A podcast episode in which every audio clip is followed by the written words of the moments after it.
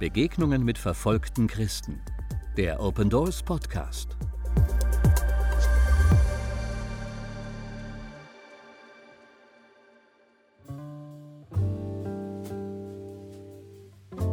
Ägypten.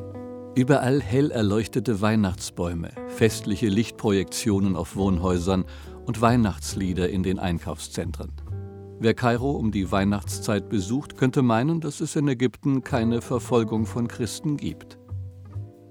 Wenn man jedoch auf Christen trifft, die in den Slum-ähnlichen Vierteln von Kairo leben, weit weg von den flackernden Lichtern der Weihnachtsdekoration, dann sieht man, es gibt ein hohes Maß an Verfolgung. Nicht umsonst ist Ägypten auf Platz 16 des Weltverfolgungsindex. Gewalt und Diskriminierung gehören zur Lebensrealität von Erwachsenen und Kindern. Kindern wie Adele, der aus einer christlichen Familie kommt. Obwohl Adele erst zehn Jahre alt ist, sieht er viel älter aus. Seine Kleidung ist schmutzig. Er arbeitet in einer Müllverbrennungsanlage.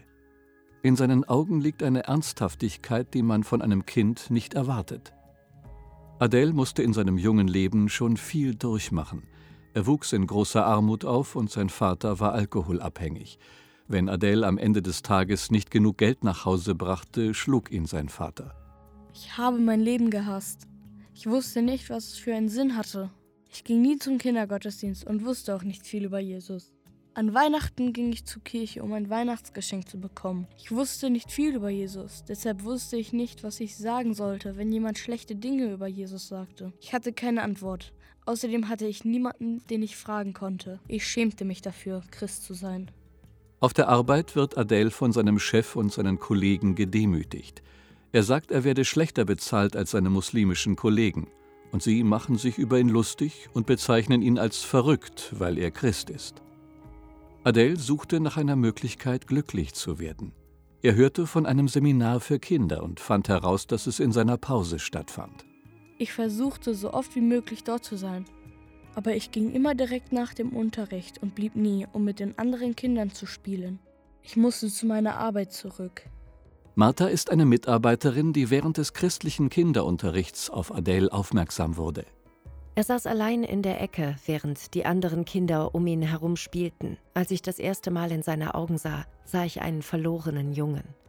Er erzählte mir von seinem Leben, und ich spürte den Schmerz in dem, was er mir erzählte. Eines der wichtigsten Themen, über das wir sprachen, ist Gott als Vater. Sein Gottesbild war verzerrt, weil sein eigener Vater kein gutes Vorbild war.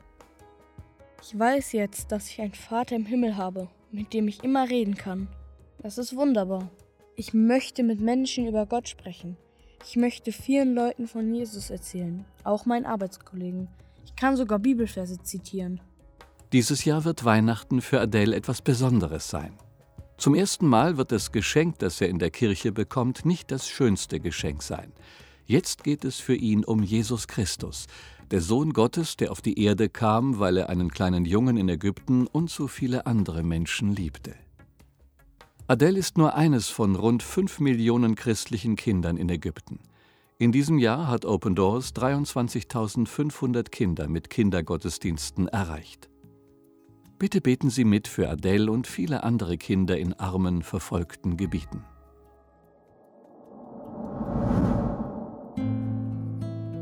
Wie zum Beispiel auch für Timoteo aus Kolumbien. Als Timotheus Familie Christen wurden, gaben sie die alten okkulten Rituale seines Stammes auf und neue Traditionen kamen in ihr Leben. Weihnachten ist eines davon. Für mich bedeutet Weihnachten, dass Jesus auf die Erde gekommen ist. Es geht darum, mit der Familie zu sein und Liebe zu zeigen. Es gibt eine Andacht in der Kirche und wir beten. Aber wir schmücken unser Haus nicht, weil wir kein Geld haben. Doch das Wichtigste ist, dass wir zusammen sind. Als Timotheo jünger war, spielte er oft auf der Straße mit seinen Geschwistern und Freunden. Aber als die Guerillas kamen, änderte sich alles. Auf der Straße zu spielen ist für Kinder nicht mehr sicher. Sie werden oft dazu gedrängt, sich den Guerillas anzuschließen. Wenn ein Guerillakämpfer ein Kind rekrutieren will, versucht er es so attraktiv wie möglich zu machen. Geld, Essen, Medizin, Unterkunft, je nachdem wie die Situation des Kindes aussieht, wird das Angebot verändert. Manchmal werden Kinder mit Gewalt entführt. Timotheus Vater ist Pastor und predigt unter indigenen Stämmen. Er hoffte, dass die Kinder, die ihm zuhören, die Angebote der Guerillas nicht annehmen würden. Das verärgerte die Guerillas und sie drohten ihn zu töten, weil er sich gegen die Kämpfer stellte. Aber Timotheus Vater gab nicht nach und das machte Timotheo zu einem besonders attraktiven Ziel. Als Timotheo eines Tages auf dem Heimweg von Guerillakämpfern angesprochen wurde, boten sie ihm ein besseres Leben an. Es war ein verlockendes Angebot. Weil seine Familie an Jesus glaubt, wurde sie in ihrem Stamm wie Ausgestoßene behandelt und sie waren arm. Die Guerillas boten ihm Geld, er könnte sich alles kaufen, was sich seine Familie nicht leisten konnte. Und sie boten ihm Macht und Zugehörigkeit. Er würde nicht mehr nur einer der Ausgestoßenen seines Stammes sein, er würde ein Guerilla sein. Tief in seinem Inneren wusste Timotheo aber, dass das keine gute Idee war. Er erinnerte sich daran, was sein Vater ihn gelehrt hatte, dass Jesus mehr wert ist als irdischer Reichtum oder Macht. Er lief nach Hause, aber die Gedanken an das Leben, das er hätte führen können, gingen ihm nicht aus dem Kopf. Timotheus Vater befürchtete, dass es nur eine Frage der Zeit war, bis Timotheo auf das Angebot der Guerilla einging oder entführt wurde. Dann erinnerte er sich an das Zufluchtshaus, eine Schule und ein Heim für verfolgte Kinder in Kolumbien, das von Open Doors betrieben wird. Er schickte eine Anfrage, ob Timotheo dort einen Platz bekommen könnte, und wartete gespannt auf die Antwort. Als die Antwort kam, war er voller Freude. Timotheo wurde angenommen. Wir haben das nicht geplant, es kam ganz plötzlich. Mein Vater schickte die Anfrage, weil er sehr verzweifelt war. Ich glaube, es war Gottes Wille. Timotheo nahm im Zufluchtszentrum Seelsorge in Anspruch.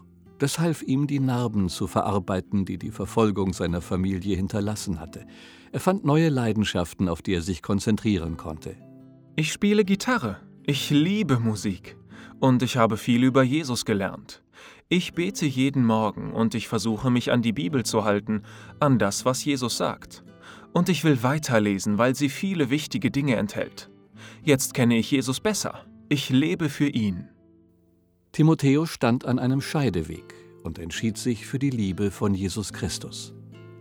Gott hat ihn in dieser Situation beschützt und Weihnachten kann Timotheo jetzt in Sicherheit feiern. Ihre Unterstützung und ihre Gebete haben dazu beigetragen, dass das möglich ist.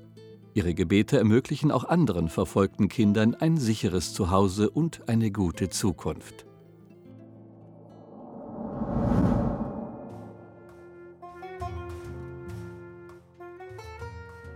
Wie zum Beispiel Kindern im Irak. Die Atmosphäre in der Kirche in Erbil ist voller Aufregung und Freude. Eine Gruppe von Kindern im Alter zwischen acht und zwölf Jahren steht vorne in der Kirche und probt Weihnachtslieder. Der Baum, die Krippe, die blinkenden Lichter, die Musik, all das sorgt für ein weihnachtliches Gefühl. Aber einige Dinge in dieser Kirche sind weniger traditionell, wie zum Beispiel die Wände. Sie bestehen aus Aluminium-Schaumstoffplatten, die man normalerweise in einer Fabrik oder einem Lagerhaus findet. Diese Kinder, die für den Weihnachtsgottesdienst proben, leben hier in Erbil. Aber ihre Heimat ist weit weg und nur wenige von ihnen können sich an ihre Heimat erinnern. Wie der elfjährige Fakri, der aus Mossul fliehen musste. In der 80 Kilometer entfernten Stadt ist es immer noch zu gefährlich, um dort zu leben. Es gibt viele islamisch-extremistische Einflüsse. Deshalb wird Fakri mit seiner Familie Weihnachten in Erbil feiern, mit all den Kindern und ihren Familien. Es ist das siebte Jahr, in dem sie Weihnachten fern ihrer Heimat feiern. Was Fakri sich zu Weihnachten wünscht, ist nicht typisch für Kinder in seinem Alter. Ich bete, dass es keine Terroristen mehr gibt, damit wir alle in Frieden leben können. Die Wünsche von irakischen Kindern wie Fakri werden dieses Jahr vielleicht nicht alle in Erfüllung gehen, aber ihre Unterstützung und ihre Gebete helfen, die Hoffnung am Leben zu erhalten. Partner von Open Doors vor Ort helfen christlichen Kindern und ihren Familien, die vor dem IS fliehen mussten, zunächst mit Nothilfe und kinderfreundlichen Unterkünften und dann auch mit Seelsorge, Bildung und bei der Gründung kleinerer Unternehmen. Dank ihrer Unterstützung und ihren Gebeten ist diese Arbeit möglich. Open Doors unterstützt auch Kirchen im Irak mit christlichem Unterricht für Kinder, zum Beispiel durch eine Sonntagsschule, die auch während der Schulferien stattfindet. Die Kinder singen christliche Lieder und lernen biblische Geschichten. Außerdem erhalten die Kinder eine Kinderbibel oder lesen andere Bücher aus der Bibliothek, die mit Unterstützung von Open Doors Partnern bereitgestellt wird. Bitte beten Sie während der Advents- und Weihnachtszeit verstärkt für Kinder wie Fakri, Timotheo und Adele und ihre Familien.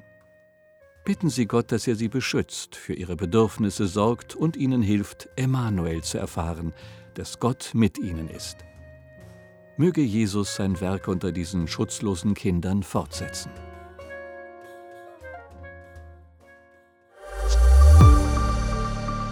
Wollen auch Sie verfolgte Christen unterstützen? Werden Sie Open Doors Gebetspartner und erfahren Sie monatlich durch unser Open Doors Gebetsmagazin mehr über die Situation verfolgter Christen weltweit. Jetzt auf unserer Homepage bestellen www.opendoors.de/magazin